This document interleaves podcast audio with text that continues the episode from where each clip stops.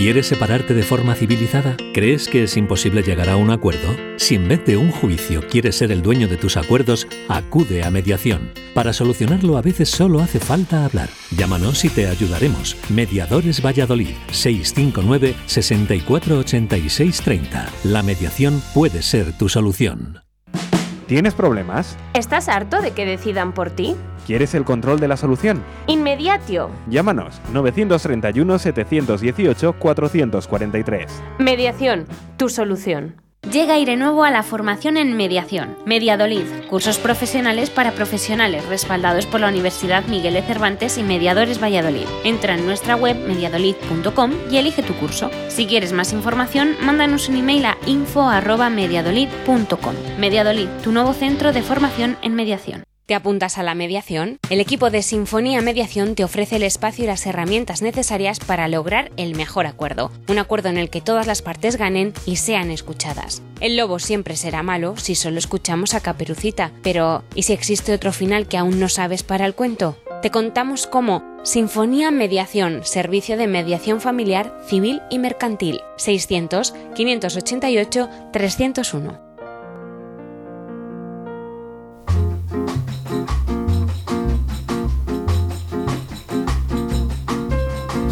El balcón del mediador.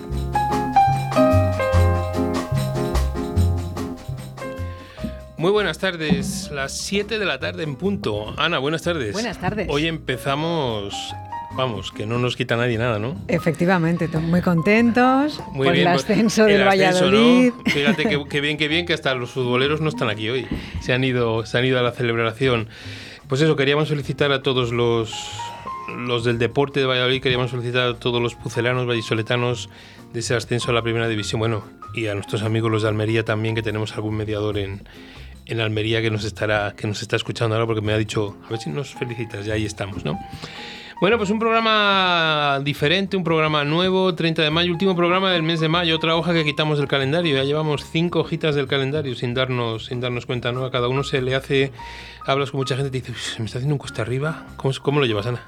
Pues a mí se me está pasando rapidísimo, ¿no? el año, Claro. sí, sí. Yo les digo a los chicos que es una cosa que gracias a Dios nadie puede controlar, que es el tiempo. Y ahí está, el fin de semana dice, qué corto. Digo, pues como todos, ¿no? Es así, ¿no? Efectivamente. Así que hay que aprovecharlo mucho. Hay que aprovecharlo. Bueno, y hoy tenemos pues una entrevista con Emilio Navas, un gran profesional y una gran persona que ya ha estado en el programa en alguna otra vez, para volver a hablar de, de esas dudas que nos habéis hecho llegar sobre el proyecto de ley de eficiencia organizativa y eficiencia procesal, ¿no?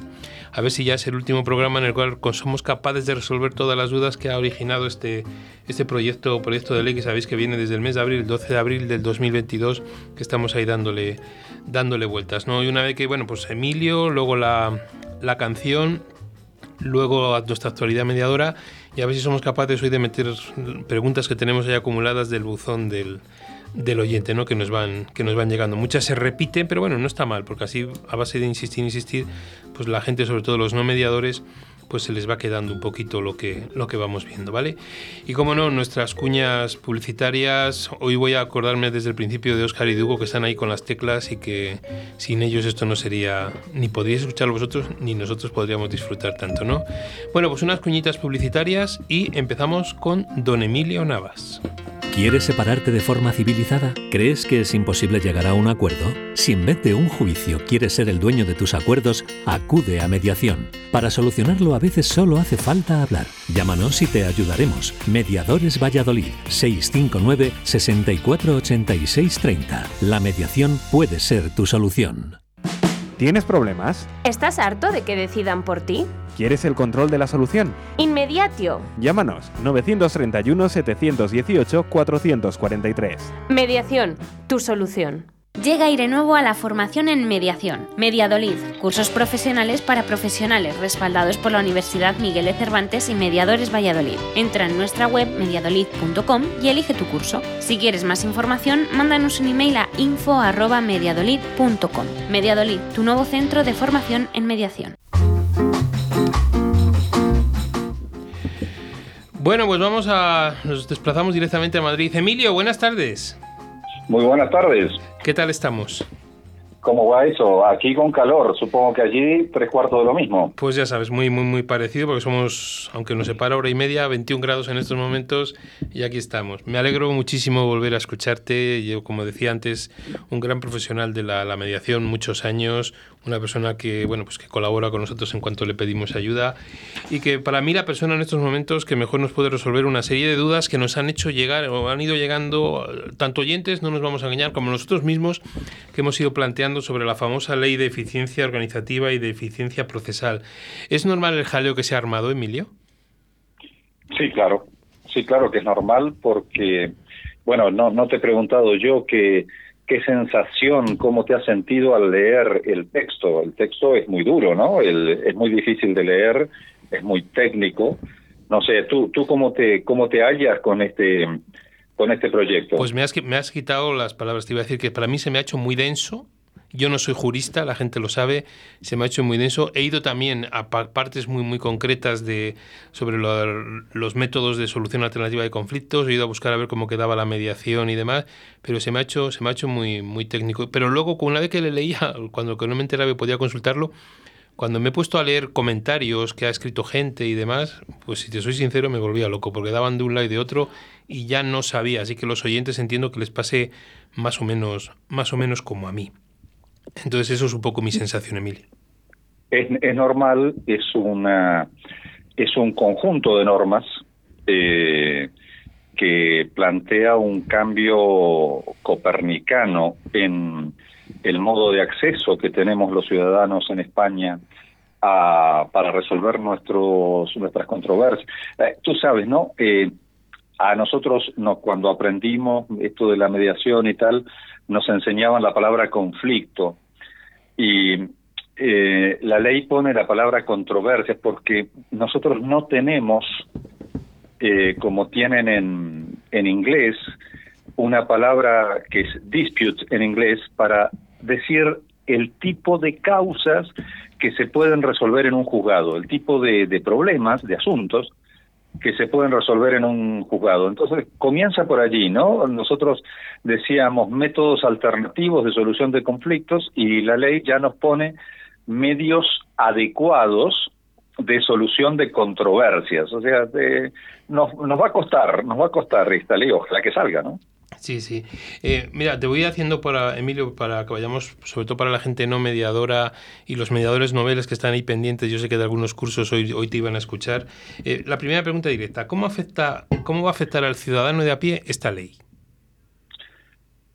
Es un cambio total, o sea, eh, están esta, esta ley, está también la ley de eficiencia organizativa del Servicio Público de Justicia, van juntas las normas.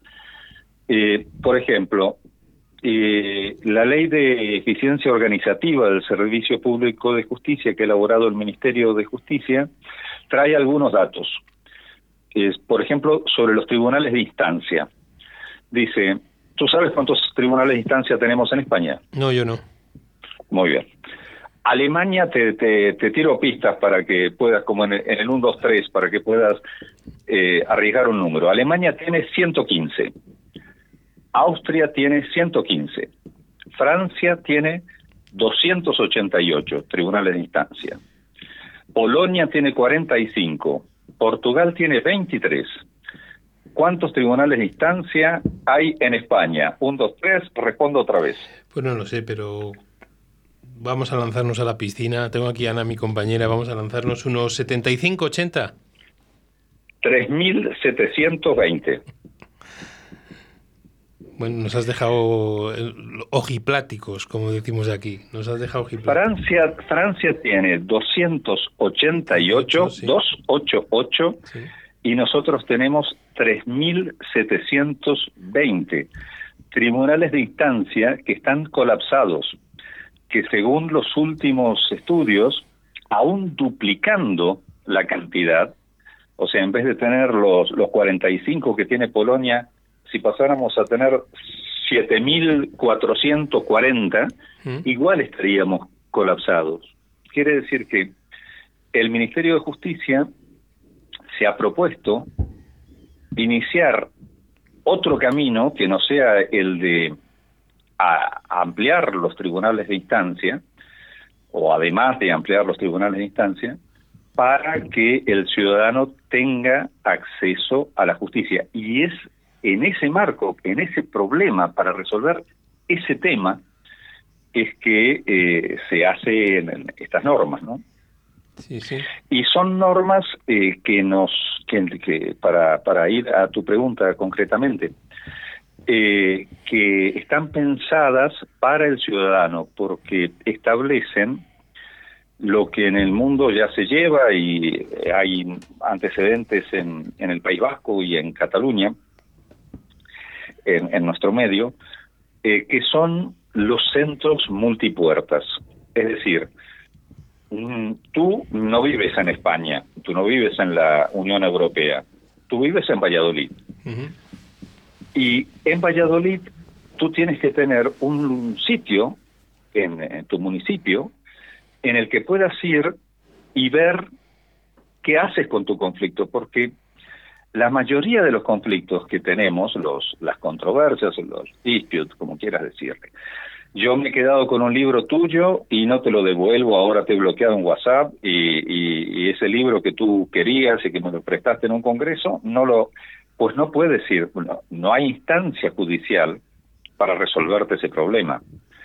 En cambio, si tú pudieras ir al ayuntamiento, eh, a una oficina de justicia del municipio o a un centro multipuertas, como, como le llamamos técnicamente, y allí te pudieran asesorar para si es una conciliación, si es algo que puede resolver el notario, si es una mediación, tú tendrías la posibilidad de no, no sentir como sientes eh, el desamparo, porque pareciera que la, estos 3.720 eh, tribunales de instancia que están colapsados completamente, pese a que hay gente excepcional que trabaja allí, no responden a las necesidades del ciudadano.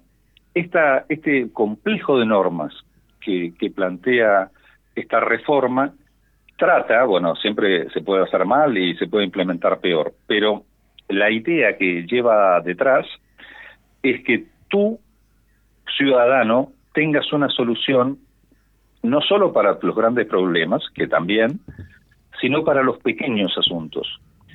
Y, y, la solución que se utilizó antiguamente para los pequeños asuntos, que eran los tribunales de paz, tú recuerdas, ¿no? Sí, los, sí, los sí. de baja cuantía, tal, no funciona porque como es tal el, la necesidad de ampliar juzgados, que todo juez de paz termina absorbido por esta, esta vorágine de litigio que tenemos en España. Esto intenta, intenta, vamos a ver, ¿no? Siempre se puede hacer mal, pero intenta eh, solucionar la cosa desde otro punto de vista.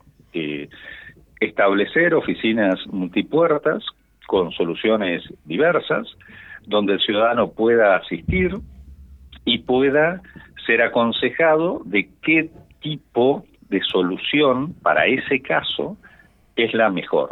Sí, Emilio, Eh, perdóname. yo, porque- yo lo, yo lo, lo, lo veo como una necesidad eh, imperiosa, o sea, tú sabes, esto está eh, aprobado en el boletín oficial, de, está puesto, publicado en el boletín oficial del Congreso de los Diputados, quiere decir que mientras estamos hablando se puede estar aprobando, por sí o por no, por un acuerdo de bloques, porque finalmente son números, son pocas las normas que se debaten en pleno, eh, o también puede morir, ¿no? Y caducar. Y le llegará el día en que caduque. Yo espero que no, que por lo menos hagamos el intento de que antes de acceder a, a gastar el dinero público utilizando el servicio público de justicia, los ciudadanos asumamos que cada uno de nosotros tiene algo que hacer, algo que decir, algo que, que apropiarse respecto de la controversia, el conflicto, como quieras llamarlo, que le está preocupando. Sí, eh, un punto importante en este, en este anteproyecto y en este proyecto de ley que en esto mismo está ahí, como dices a ver si se aprueba, es la famosa obligatoriedad al sometimiento. ¿no? Y nos preguntan que cómo se puede acreditar que se ha intentado alcanzar un acuerdo antes de reclamar mediante una demanda. ¿Cómo lo puede acreditar el ciudadano? Bueno, hay, una... La, la, norma trae unas, unas pistas, ¿no? Eh, pero hay una, hay una línea del derecho que se dio en Estados Unidos con el juez Holmes que se llama el realismo jurídico. Y eh, tiene frases muy bonitas como que eh, ley es lo que de nueve deciden cinco, ¿no? Por, por el Supremo de Estados Unidos. Y otra de las frases es, la ley dice lo que los jueces dicen que dice. Quiere decir que inicialmente, a mi gusto, tú me estás, estamos hablando aquí entre amigos. Sí, sí, por supuesto. Inicialmente los abogados pondrán en un otro sí, en la parte final de, de los escritos de la presentación, que han de, conciliado, han, han hecho los intentos hablando con el abogado de la contraparte y posiblemente con eso solo los jueces eh, den por buena y admitan la demanda. Y con el tiempo estoy convencido que los jueces irán pidiendo cada vez más eh, que se acredite con medios fehacientes, como propone la ley, el, el, el acta de no acuerdo, ¿no? Eh, la que tenemos en vigencia desde el año 2012 para la mediación. Sí. También la, la trae la norma para la conciliación y tal y cada vez más eh, se irá haciendo. Ahora, si tú me preguntas, inicialmente, inicialmente, como hay una propuesta de mínimos, la, la ley es, es, es un siempre, siempre va a mínimos esta norma porque está cambiando el sistema y es razonable que, que la norma no comience a los gritos, sino que, que comience por mínimos. Habla que eh, eh, el, eh, el, intento de negociación entre abogados y la simple manifestación es, es suficiente. El artículo 9 tiene propuestas para acreditación de ese intento y yo creo que, como la ley dice, como bien decía Holmes, lo que los jueces dicen que dice, confío que los jueces irán aplicando, haciendo que la norma entre en vigor eh, con el, con la debida pausa, con el debido con el debido tiempo. Sí, dentro de esos medios de que hablábamos está aparecer nuestra famosa y querida mediación, ¿no? Y me preguntan o nos preguntan, ¿por qué tengo que ir obligatoriamente a mediación cuando eso va contra su propia esencia? ¿Y por qué su imposición será mejor recibida? ¿Por qué me van a obligar a ir a algo que es voluntario? Es correcto. La voluntariedad es un principio de la mediación, como la libertad de formas eh, o la confidencialidad. Tú, tú sabes, no te tengo que contar yo a ti, eh, que la ley de mediación en materia civil y mercantil establece excepciones al principio de confidencialidad. De hecho, un auto fundado dictado por un juez penal obliga al mediador a eh, romper la confidencialidad de la mediación. Y también la ley de mediación civil y mercantil del año vigente del año 2012 en España también eh, atenta contra el principio de libertad de forma porque te establece unas pautas para el acta de apertura y el acta de cierre, ¿verdad? Sí. Eh, quiere decir que allí no, no, no se cumplirían estos principios. Esta norma, como tiene que ver con eh, lo procesal, también tiene que conciliar el principio de la voluntariedad, así como la otra concilia el principio de la libertad de formas y el principio de la confidencialidad, esta concilia el principio de la voluntariedad estableciendo que es preceptivo el intento de mediación, pero para toda materia civil, no importa la cuantía, civil y mercantil, no importa la cuantía, y naturalmente, porque es una mediación, no es preceptivo el llegar a acuerdos, pero sí es preceptivo el intento. Y esto es así porque la naturaleza de lo procesal así como la naturaleza de, lo, de la mediación es voluntario, la naturaleza de lo procesal es lo obligatorio. Tú no responderías, tú ni nadie, ¿no? Ni yo, ninguna demanda que se nos planteara si no fuera obligatorio responderlo. Entonces, para conciliar estos, estas dos naturalezas diferentes, se establece esta naturaleza mixta que es obligatorio el intento y voluntario el acuerdo. Muy bien, Emilio. Y ahora dos preguntas que para mí son claves, ¿vale? Sobre todo para los mediadores. ¿Qué va a pasar con esta ley? ¿Qué pasa con los mediadores que no somos abogados de profesión de origen? ¿Qué va a ocurrir con nosotros? Bueno, la ley es de mínimos. Eh, eh, las otras, los otros ejemplos de mediación preceptiva que prejudicial que hay eh, en el derecho comparado imponen un mediador abogado. En este caso, no lo impone para nada, ni siquiera la presencia del abogado en asuntos menores de 2.000 euros, que es verdad que hoy son muy pocos, porque movilizar el sistema judicial para un asunto, para que yo te devuelva el libro que me has prestado, no, no, ha lugar, ¿no? Pero que con el correr de la norma, esos, esa justicia que está que está vedada, que no que no existe, que no no hay a quien reclamarle, va a empezar a funcionar y eh, todo mediador, no importa su formación, en asuntos de menor de, de cantidades menores a 2.000 euros, eh, puede ejercer completamente. En asuntos mayores a 2.000 euros, la ley otra vez, porque es de mínimos, establece que al menos el mediador tiene que ser abogado.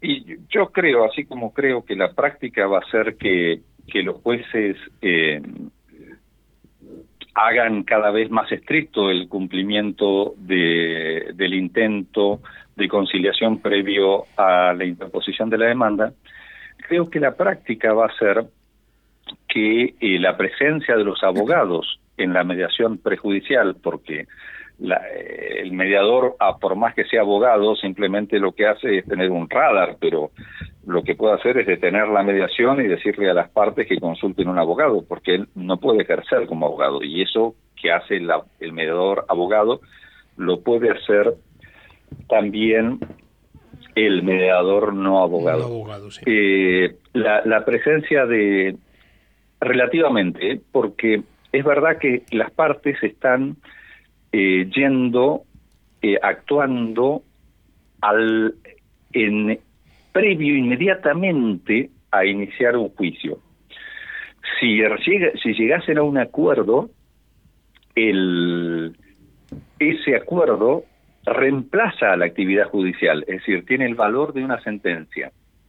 Y si una de las partes, eh, por ser abogado, no porque haya eh, recurrido a, un abogado, sino que perfectamente una de las partes puede además ser abogado. Está aparentemente en igualdad de condiciones con un no abogado y el mediador no tiene los, los, las herramientas, o por lo menos uno de ellos, necesarias como para saber en qué momento eh, una de las partes está en estado de, de indefensión, eh, se aplicaría a mi gusto la cláusula constitucional de que establece que el patrocinio jurídico es eh, un derecho y un deber eh, constitucional y eh, los eh, los acuerdos caerían con, con la mala mala reputación que sobrevendría a la mediación por eso. Así que yo creo que si tú tuvieras el caso de un fideicomiso donde el fideicomisario pide una cosa, el fideicomisante pide otra y la parte que invirtió el dinero está hay, algunos sin abogado, tú tomarías tú y yo tomaríamos el recaudo de recomendar que a esa mediación tan compleja donde se juega tanto dinero las partes asistieran con patrocinio letrado. Eso es. Y una última pregunta, Emilio, y que me parece también muy, muy importante, sobre todo porque hay mediadores que están pendientes de ello. ¿Por qué se nos obliga a mediadores que ejercemos desde hace años a tener que hacer una formación específica de violencia de género y de incorporación de menores en la mediación?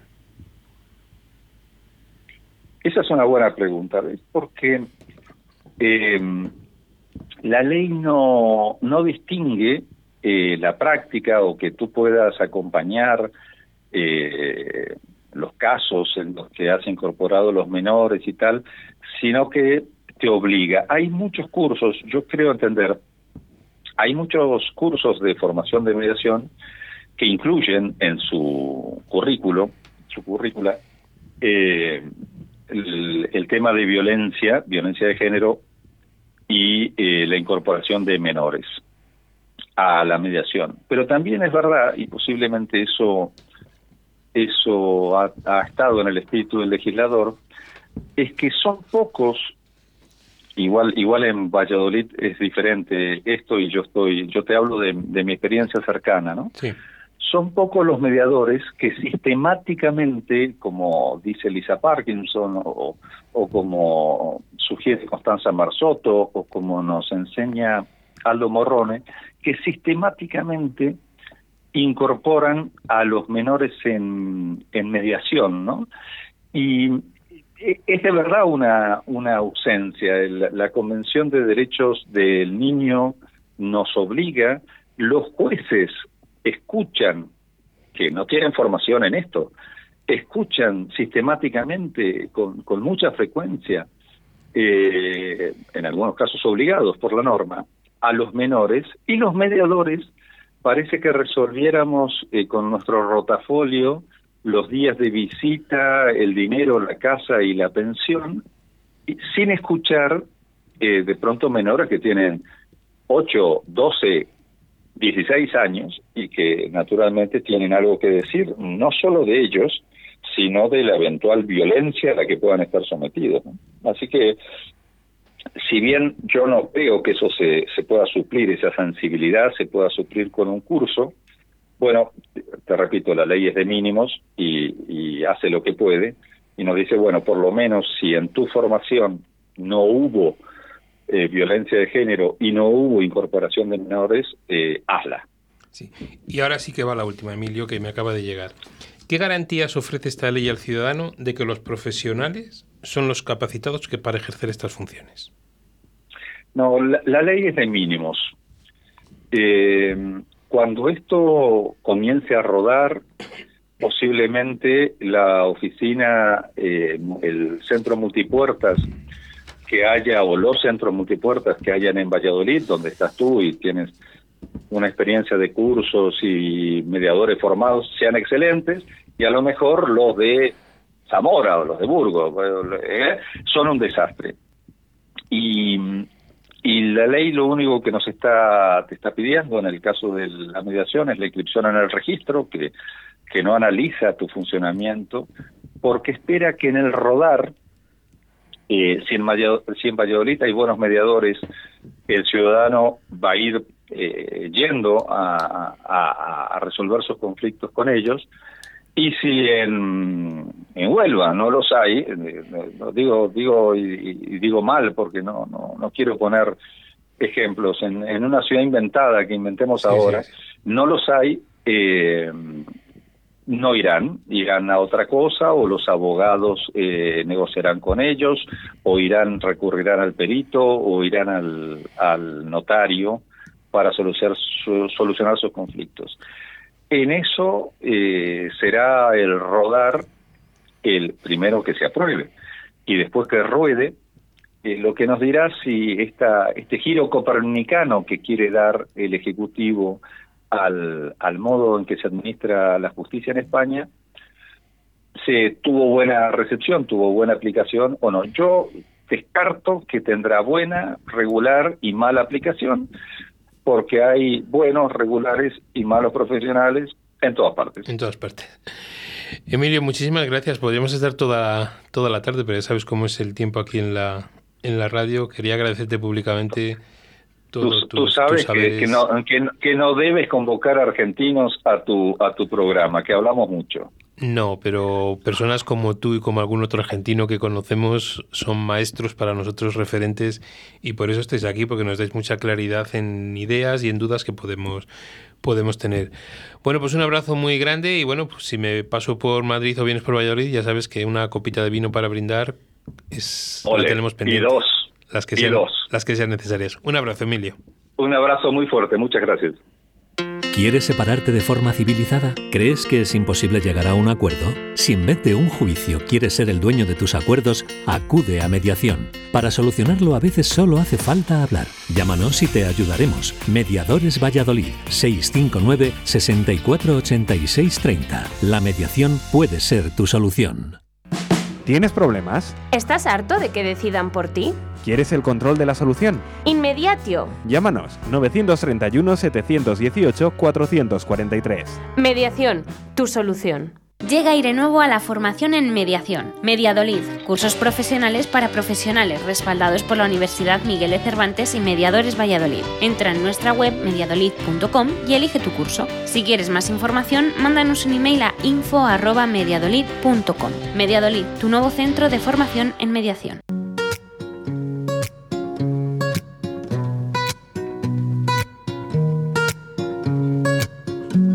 Si me das tres deseos, me saben a poco. O no sé qué prefiero, lo quiero todo.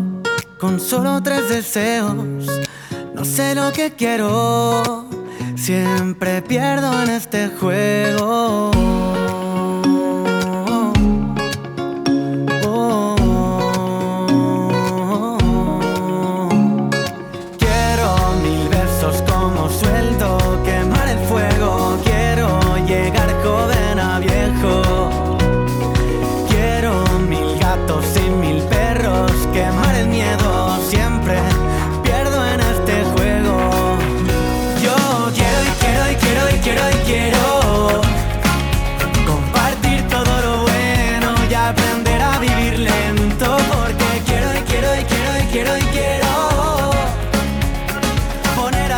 A dieta el ego y aprender a vivir más con menos.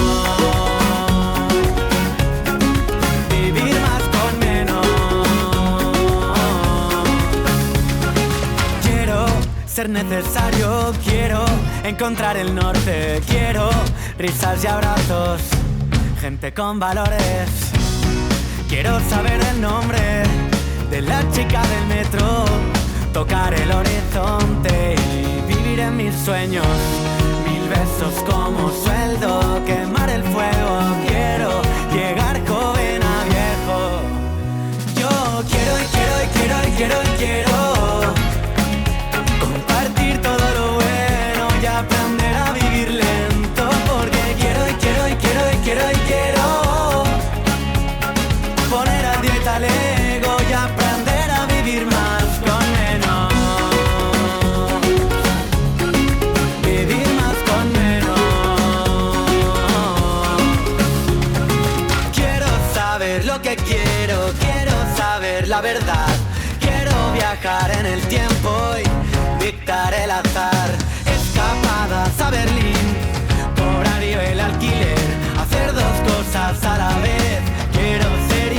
Si me das tres deseos, me saben a poco.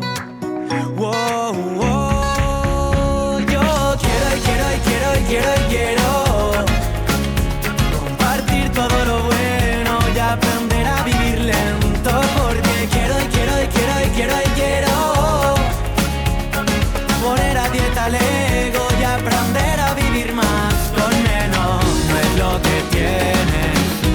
lo que quieres. No es lo que tienes, es lo que quieres. No es lo que tienes, es lo que quieres. No es lo que tienes, es lo que quieres.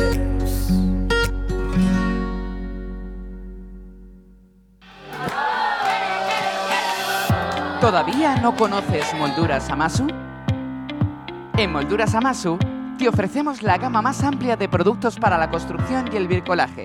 El mayor centro de productos de carpintería con más de 3.000 referencias a disposición del profesional y del particular.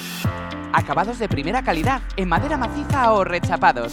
Ven a conocernos, estamos en el polígono industrial de Iscar o llama al teléfono 983 61 15 59. 983 61 15 59. Todo lo que buscas está en Molduras Amasu. ¡Te esperamos!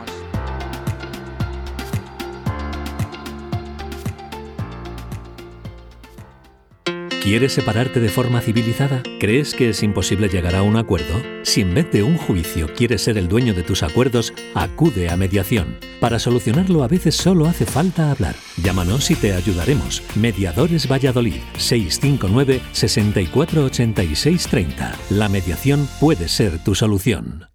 ¿Te apuntas a la mediación? El equipo de Sinfonía Mediación te ofrece el espacio y las herramientas necesarias para lograr el mejor acuerdo, un acuerdo en el que todas las partes ganen y sean escuchadas. El lobo siempre será malo si solo escuchamos a Caperucita, pero ¿y si existe otro final que aún no sabes para el cuento? Te contamos cómo Sinfonía Mediación, servicio de mediación familiar, civil y mercantil, 600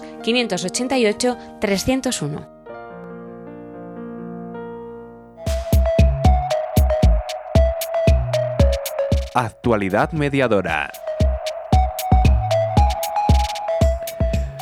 Bueno, Ana, en nuestra sección de actualidad mediadora, ¿has oído el cuento de Caperucita desde el lobo?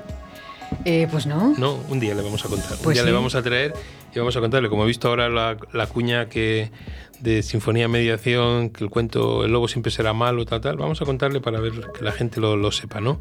¿Cuál es la versión? Porque todos sabemos la versión de Caperucita, pero no sabemos la versión del lobo, ¿no? Pues Y es la- interesante, sí. Es interesante, Tiene ¿no? que serlo. Bueno, vamos con nuestras noticias. La primera, los medios adecuados de solución de controversias y reforma las leyes procesales por la Asociación Madrileña de Mediadores. El impacto de la entrada en escena de los métodos alternativos de solución de conflictos ha sido evidente. En el marco del segundo encuentro de mediadores, realizado en Sevilla en abril, se expuso el papel que jugaron estos funcionarios en el apartado productivo nacional. Según los cálculos del Servicio Extrajudicial de Resolución de Conflictos Laborales de Andalucía, en 2021 evitaron la pérdida de 1,1 millones de horas de trabajo. Esto se debe a que la oportuna actuación de los mediadores evitó o solventó huelgas que se estaban presentando en distintas empresas o instituciones públicas. Son datos que confirman la creencia de la Asociación Madrileña de Mediadores sobre la mediación como una forma diferente de, resolver conflictos. Ellos advierten, sin embargo, que estos procesos deben ser dirigidos por profesionales que cuenten con capacitación técnica y personal para resolver los problemas. En este sentido, la AMM recordó que los casos manejados por los mediadores tienen que ser llevados de manera cuidadosa, cubriendo todas las aristas. De esta manera, los acuerdos resultantes se pueden hacer públicos ante un notario y homologados en un tribunal de justicia. Este reconocimiento les otorga un estatus tan legal y vinculante como las sentencias emitidas en un proceso intrajudicial. Bueno, nos vamos a Elche. El Servicio Judicial de Mediación mantiene su tendencia al alza en Elche. En el primer cuatrimestre de 2022 se han derivado a él un total de 41 asuntos, lo que supone prácticamente la cifra registrada en todo el pasado año. Los órganos del Partido Judicial de Elche derivaron, el pasado año 43 asuntos al servicio de mediación para tratar de evitar el proceso judicial convencional, lo que supone una tendencia al alza respecto al ejercicio anterior que además se ha mantenido en el primer cuatrimestre de este año 2022, que es un periodo en el que ya se han derivado a esa mediación un total de 41 asuntos. Desde la Consejería de Justicia, Interior y Administración Pública se ha destacado que la mediación es una alternativa a los tribunales en la resolución de conflictos, que supone un ahorro en tiempo y dinero. En este sentido, se ha añadido que posibilita ahorrar hasta un 78% del coste medio de un pleito, que pasa de los 8.015 euros de un procedimiento judicial ordinario a 1.833 euros en uno de mediación. Además, la mediación resuelve los asuntos un 90% más rápido, de modo que lo hace en una media de apenas 50 días frente a los 510 días que registra de media un proceso judicial. La Comunidad Valenciana cuenta desde 2018 con una ley específica que regula la mediación, así como con el reglamento que la desarrolla y la organización que la facilita. Bueno, y vamos a una noticia que creo que ya dijimos algo alguna vez, que habla de los abuelos acuden más a los tribunales para reclamar visitas a sus nietos. En efecto, ya habíamos hablado de este tema y volvemos Otra volvemos otra vez. Cada vez llegan más a los tribunales demandas de abuelos que reclaman poder ver a sus nietos, sobre todo cuando se muere uno de los progenitores y el otro impide esa relación. Así explica el fiscal del Tribunal Supremo, José Miguel de la Rosa.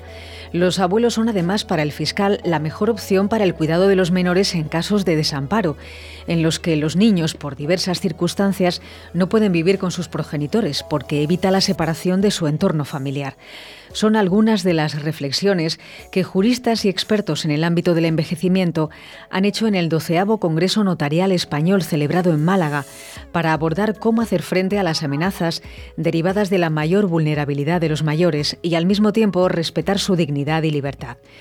Muchas veces los abuelos sustituyen con la guarda de hecho a los padres y suele ser la mejor solución para no separar a los menores de su familia. Así explica el fiscal. Hemos apreciado un aumento de la litigiosidad de los abuelos. El régimen de visitas de los abuelos es el pan de cada día y que lo tenga que resolver un juez no es la solución ideal. Para el fiscal de la Sala de lo Civil del Supremo, lo deseable sería que en estos casos no se llegara a la judicialización y se acudiera a la mediación que facilitara los acuerdos entre las partes. Bueno, otra noticia, la mediación del SIMA, el Servicio Interconfederal de Mediación y Arbitraje, aumenta un 21,6% en el 2021 con 467 conflictos laborales. Así es, el Servicio Interconfederal de Mediación y Arbitraje tramitó 467 conflictos laborales en 2021 una cifra que refleja un aumento del 21,6% respecto a 2020, con procedimientos que afectaron a más de 2 millones y medio de trabajadores de más de 50.000 empresas. En el acto de presentación de la memoria, la directora de la Fundación SIMA, Beatriz Losada, ha explicado que el aumento es más moderado si se compara con 2019, año en el que no había impactado la pandemia, con 424 procedimientos, lo que implica un alza del 10%. De media, en los últimos cinco años, el número de conflictos laborales tramitados por el SIMA ascendió a 454 procedimientos. Por tipo de procedimiento, 464 siguieron un proceso de mediación, mientras que tres terminaron en arbitraje. Para la presidenta del patronato SIMA y directora de empleo de la COE, Rosa Santos, este dato consolida la mediación como la forma preferida de las partes, como viene siendo habitual tanto en el SIMA como en otros organismos de resolución de conflictos. Dentro de los resultados de mediación efectivos, que ascendieron a 421, solo uno de cada tres terminó con acuerdo entre las partes, tasa que ha aumentado 7,8 puntos respecto al año pasado. Por tipología de conflicto, el 82,7% se refiere a discrepancias surgidas en la negociación colectiva o a la interpretación o aplicación de una norma, acuerdo o pacto colectivo. Dentro de este porcentaje, el 51,2% de los expedientes no constituye un trámite prejudicial, obligatorio para las partes, por lo que hemos conseguido el objetivo de convertir al SIMA en un espacio natural de diálogo y entendimiento, así ha señalado Santos. Los procedimientos promovidos, con carácter previo a la convocatoria formal de huelga, trámite que tiene como objetivo alcanzar un acuerdo que evite el conflicto, han sido el 12,6% del total, 59 expedientes. Bueno, nos vamos a La Rioja. Comisiones Obreras advierte que, en la, que La Rioja perdón, es la única comunidad sin mediación para conflictos colectivos. Comisiones Obreras advierte del complicado escenario que se prevé en la negociación colectiva que se va a dar en La Rioja, ya que varios convenios sectoriales y de empresa han finalizado o están a punto de hacerlo en diciembre de este año. Ante esta situación, este sindicato recuerda que La Rioja es la única comunidad que no tiene capacidad para abordar conflictos colectivos, por lo que reclaman actualizar los acuerdos interprofesionales para activar la solución autónoma de los conflictos. Instamos de nuevo a la patronal a sentarse a negociar que no debe ser complicado porque COE y CEPIME lo tienen acordado desde hace meses e instamos al Gobierno a que den respaldo e impulso a la negociación colectiva. Así ha señalado el secretario de Comisiones Obreras, Jorge Ruano. Bueno, pues ahora vamos al programa de mediación de Arcos atienda a 41 jóvenes menores infractores. El Ayuntamiento de Arcos hace balance de los dos años de implantación en el municipio del programa de mediación familiar para jóvenes menores infractores de las ordenanzas municipales. La teniente de alcalde y concejal de la Delegación de Seguridad Ciudadana, María José González, explica que se han atendido a 41 menores de edad y una persona con diversidad funcional. Un 67% de las sanciones fueron por consumo de alcohol en la vía pública y otras por arrojar basuras a la calle, ruidos, insultos a la autoridad entre otros. González recordó que el 93% de estas sanciones impuestas fueron de carácter leve y oscilaron entre los 300 y los 400 euros. La permuta de estas fue por una media de 30 horas de servicios a la comunidad. En este sentido, los menores infractores han recibido a través del servicio de mediación formación relacionada con las ordenanzas y tareas específicas en distintas áreas municipales. Bueno, nos vamos a Galicia. La policía de Marín apuesta por la mediación para zanjar el conflicto de Canto de Area. La mediación es una de las alternativas por las que apuesta la policía local de Marín para intentar resolver el problema de convivencia que se vive en el barrio de Cantondarea, en Marín, y que ha obligado tanto a este cuerpo como a la Policía Nacional a reforzar su, su presencia en la zona. Así lo explicó el jefe de la policía local de Marín, Benigno Blanco quien indicó que la mediación y el diálogo entre los vecinos y la familia, que supuestamente está causando esta situación de intranquilidad, puede ser uno de los pasos para que la convivencia pueda volver a ser pacífica en este barrio. El problema afecta concretamente a los vecinos de la calle Cruceiros, quienes denuncian que una familia tiene atomorizada al resto de los residentes por sus comportamientos violentos. Los afectados denuncian desde daños como puertas y cristales rotos a agresiones, desperfectos de todo tipo en vehículos e incluso vejaciones reiteradas que aseguran en ocasiones consideran que llegan a rozar el acoso. Bueno, y vamos con las dos últimas noticias internacionales. Primero nos vamos a Argentina. Los abogados celebraron los 10 años de la ley de mediación en Buenos Aires. El Colegio de la Abogacía de La Plata llevó a cabo una jornada de celebración y reflexión a 10 años de vigencia de la Ley de Mediación en la provincia de Buenos Aires, que contó con la presencia de una nutrida asistencia de profesionales en el auditorio y otros tantos que lo siguieron vía online. Del encuentro participaron el exministro de Justicia bonaerense Ricardo Casal, quien oportunamente impulsó la ley desde el Poder Ejecutivo, referentes de la colegiación, de universidades, autoridades de la Dirección Provincial de Mediación, el diputado Emiliano Balbín, autor de numerosos proyectos de ley de mediación, y más de 500 mediadores en forma presencial y virtual. La presidenta del Colegio de la Abogacía, Rosario Sánchez, quien además es especialista en métodos adecuados de gestión y resolución de conflictos, dijo que han recogido un largo camino antes de la vigencia de la ley y durante estos diez años. Hoy tenemos el desafío de profundizar nuestro trabajo en pos de jerarquizar los métodos apropiados a fin de brindar mayores mecanismos a las personas que necesitan acceder a la justicia. El encuentro fue declarado de interés legislativo por la legislatura y también fue reconocido por la Facultad de Ciencias Jurídicas y Sociales de La Plata. Bueno, nos vamos a otra noticia, la última a México de nuestro amigo Alberto Villegas, acceso a la justicia y mediación.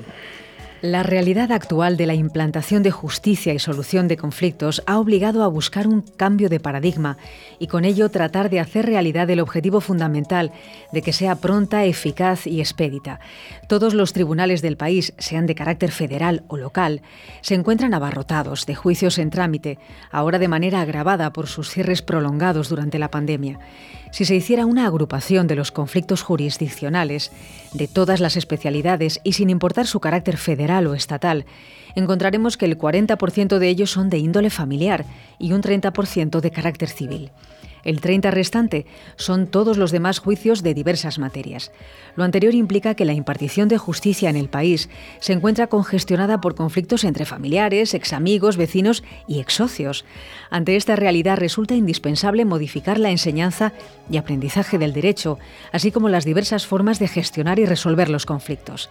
Dentro de este contexto, la Fundación UNAM y la Facultad de Derecho llevaron a cabo el conversatorio Acceso a la Justicia y Mediación, como un esfuerzo de colaboración conjunta entre ambas instituciones. Bueno, y hasta aquí todas las noticias, que creo que han sido nueve, me parece. Así es, nueve, y la verdad es que vamos viendo, José Antonio, cada semana que realmente se habla de mediación y se hacen intentos de, introducir la mediación con mucho éxito. El caso es que todas las noticias hablan de... hablan de ella. Hablan de ella, de crecimiento, aunque sea sí, y luego a micrófono, cerrado, perdón, hablábamos de que esta famosa ley de la que hablábamos con Emilio, pues a lo mejor da la sensación a los que somos mediadores, pero no somos abogados, y tú que no eres mediadora también te daba la misma impresión, como que el mundo jurídico lo ha querido cerrar, ha querido dejarlo ahí, veremos a ver cuando se desarrolle esa ley de mínimos que decía Emilio, pero da esa sensación, ¿no? De que decir, vamos a cerrarnos aquí para que no entre ni acceda nadie a la mediación. Desde luego, para uno mediador, en general, el, mundo de los juzgados parece complejo, o sea, nos resulta complejo, difícil y, bueno, muy muy complicado.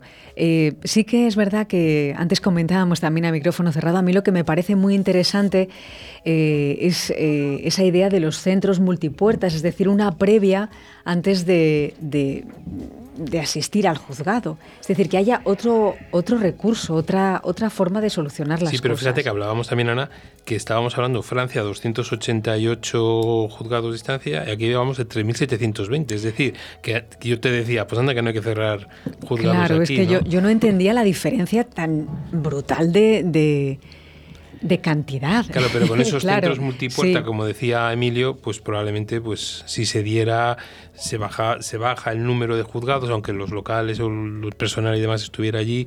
Bueno, habría que verlo, ¿vale? Son pasos que se van dando, que parecía que habíamos hecho todo y volvemos a empezar casi casi desde, desde cero, pero sobre todo no vamos a tirar la toalla, eso está muy claro. Bueno, pues ahí tenemos esta actualidad mediadora, ¿vale? Vamos con unas cuñas y nos vamos a las preguntas del buzón del oyente. Llega nuevo a la formación en mediación. Mediadolid, cursos profesionales para profesionales respaldados por la Universidad Miguel de Cervantes y Mediadores Valladolid. Entra en nuestra web mediadolid.com y elige tu curso. Si quieres más información, mándanos un email a info@mediadolid.com. Mediadolid, tu nuevo centro de formación en mediación. ¿Quieres separarte de forma civilizada? ¿Crees que es imposible llegar a un acuerdo? Si en vez de un juicio quieres ser el dueño de tus acuerdos, acude a mediación. Para solucionarlo a veces solo hace falta hablar. Llámanos y te ayudaremos. Mediadores Valladolid 659 648630. La mediación puede ser tu solución. ¿Tienes problemas? ¿Estás harto de que decidan por ti? ¿Quieres el control de la solución? Inmediatio. Llámanos 931 718 443. Mediación, tu solución. El buzón del oyente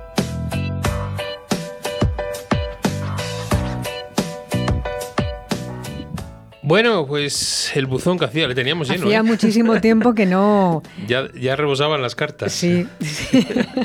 bueno, vamos a ir poquito a poco, ¿vale? Bueno, de todas maneras, lo sabéis porque a veces que se nos olvida, pero lo tenemos ahí nuestros oyentes habituales que el que quiera, está el grupo de Facebook, está el WhatsApp de, la radio, el 681072297 para escribirnos, está el balcón arroba radio 4gvalladolid.es para que nos puedan escribir, eh, correos, los mensajes privados, para todas esas dudas. Nos hace muchísima ilusión cuando nos escriben no mediadores, no mediadores con, con planteamientos, ¿no? Vamos a ver qué tenemos por allá. Vamos a ver, porque además tenemos unas preguntas muy básicas, pero muy interesantes, especialmente para los no mediadores. Entonces, hay, la primera es, es tremenda. ¿Qué es un mediador, José Antonio? Es decir, alguien que no tenga ni idea, no, no ha oído en la vida lo que es un mediador. Pues vamos, el mediador es un profesional, ¿vale? Es decir, yo tengo que dejar muy claro que no hay carrera, no hay grado universitario de mediación, pero sí es una actividad profesional. Es un profesional que tiene que ser neutral, que tiene que ser independiente respecto a las partes, ¿no? Con una titulación universitaria, pero también puede ser con formación profesional superior, ciclos de grado superior, que ha superado un curso de capacitación que le permite intervenir en la resolución de conflictos, que intenta propiciar o intentamos propiciar el entendimiento de las partes y que se intente conseguir un acuerdo. Pero también está claro, siempre lo he dicho, que no es el fin único o definitivo de la mediación llegar a un acuerdo. Pero también es otra cosa importante que lo decíamos, ¿no? que es todo bajo un pacto de estricta confidencialidad. Que en la mayoría de los conflictos aparece un elemento emocional que aquí sí que hay muchas emociones, y que el mediador lo que tiene que hacer es procurar reconducir, reconducir esas emociones, ¿no? Que el mediador es elegido por las partes, a diferencia del juez que te le imponen, en caso del pleito, y que bueno, que el mediador viene, y la ley de mediación viene determinada por, perdón, y la mediación viene determinada por una ley, que está ahí, ¿no? Eso es importante. Entonces, es un profesional, o sea, no creáis que esto es consiste ahora, venga, vamos a repartir aquí diplomitas de mediación, no. Luego está todo lo que hablaba Emilio también, cómo ahora en este proyecto de ley, cómo va a quedar esa formación a los que la pregunta que yo le hacía, ¿no?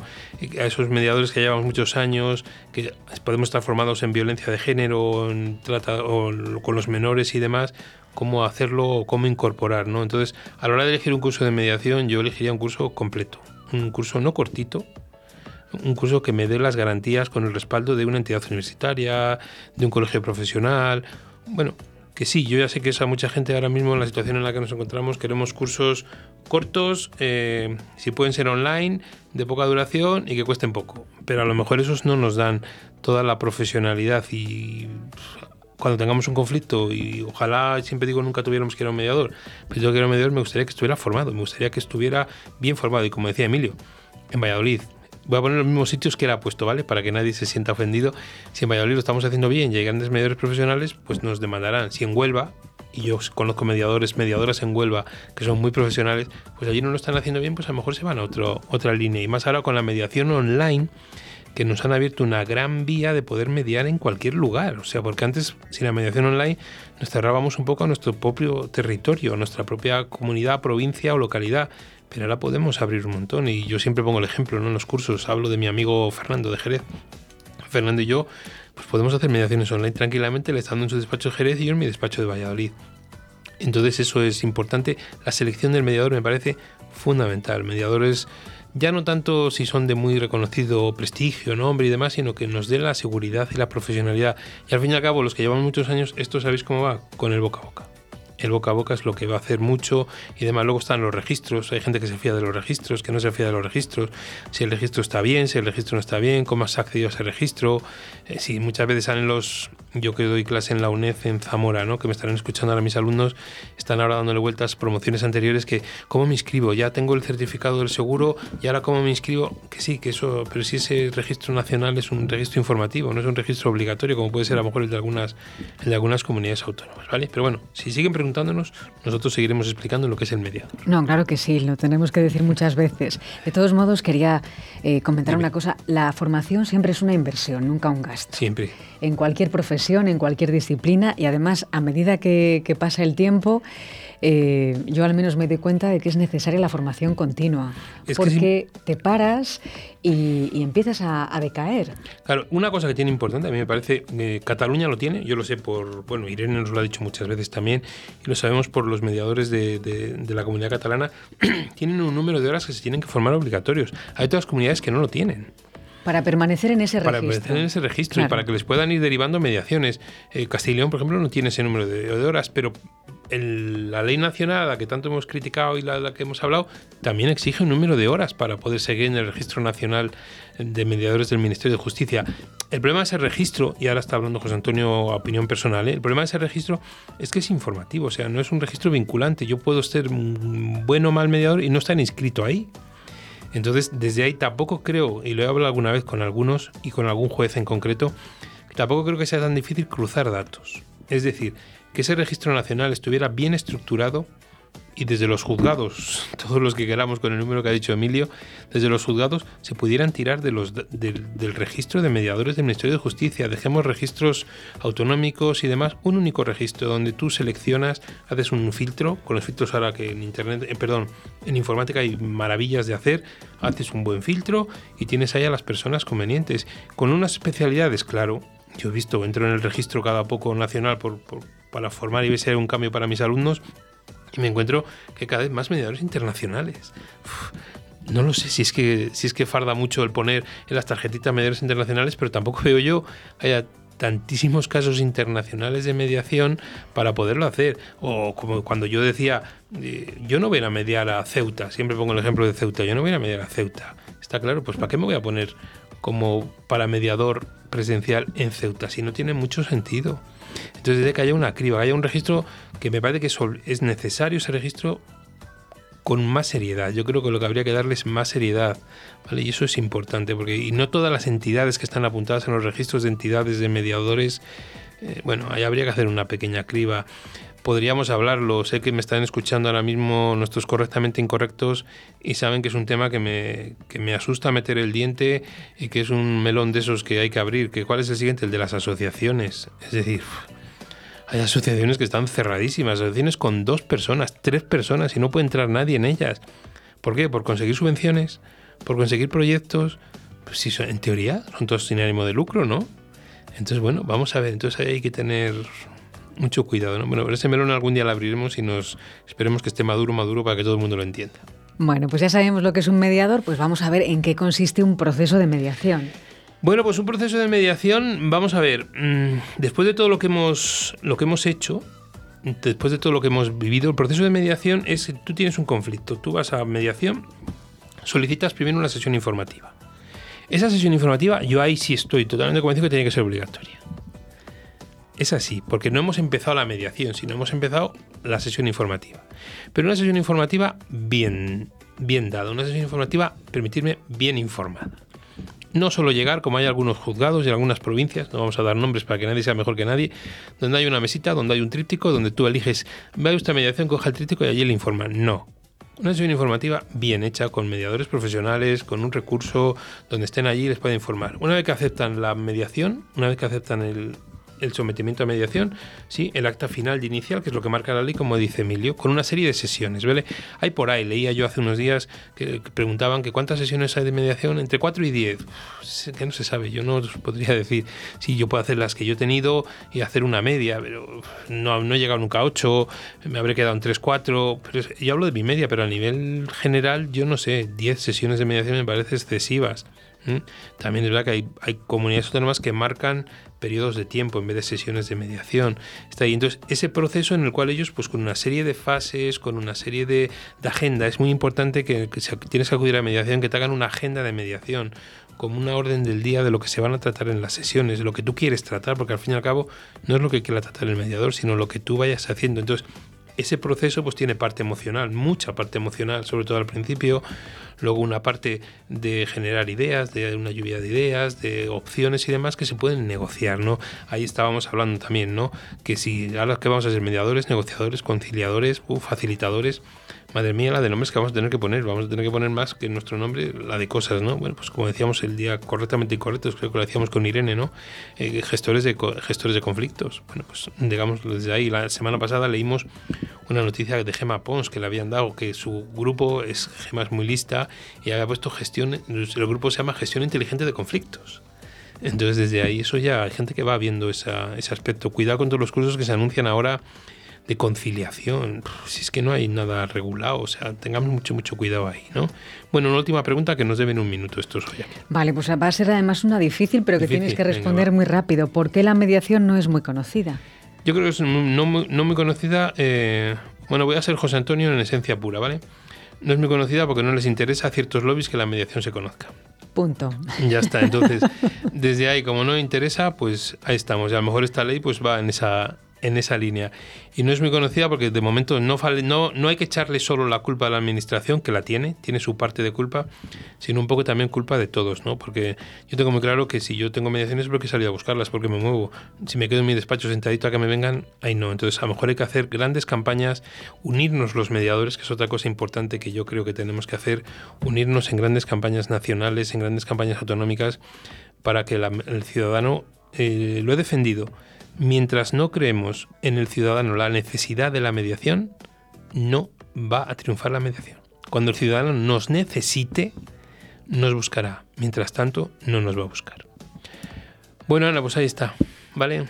Pues muy bien. Bueno, pues antes de que Oscar me haga así el tijeretazo, quiero mandar un abrazo a mi padre, que ayer fue su cumpleaños y que sé que como nos escucha todos los, todos los días, pues ahí está, ¿no? Un abrazo muy, muy fuerte y que, bueno, pues que la alegría sigue ahí y que nos siga dando muchísimas más como nos da todos los días.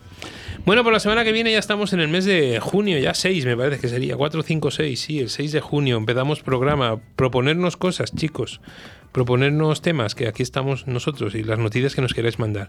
Bueno, Ana, que tengas buena semana. Pues igualmente para todos, muy buena semana y nada, en siete días aquí estamos. Aquí estamos, ¿vale? Pues un abrazo. Hasta pronto.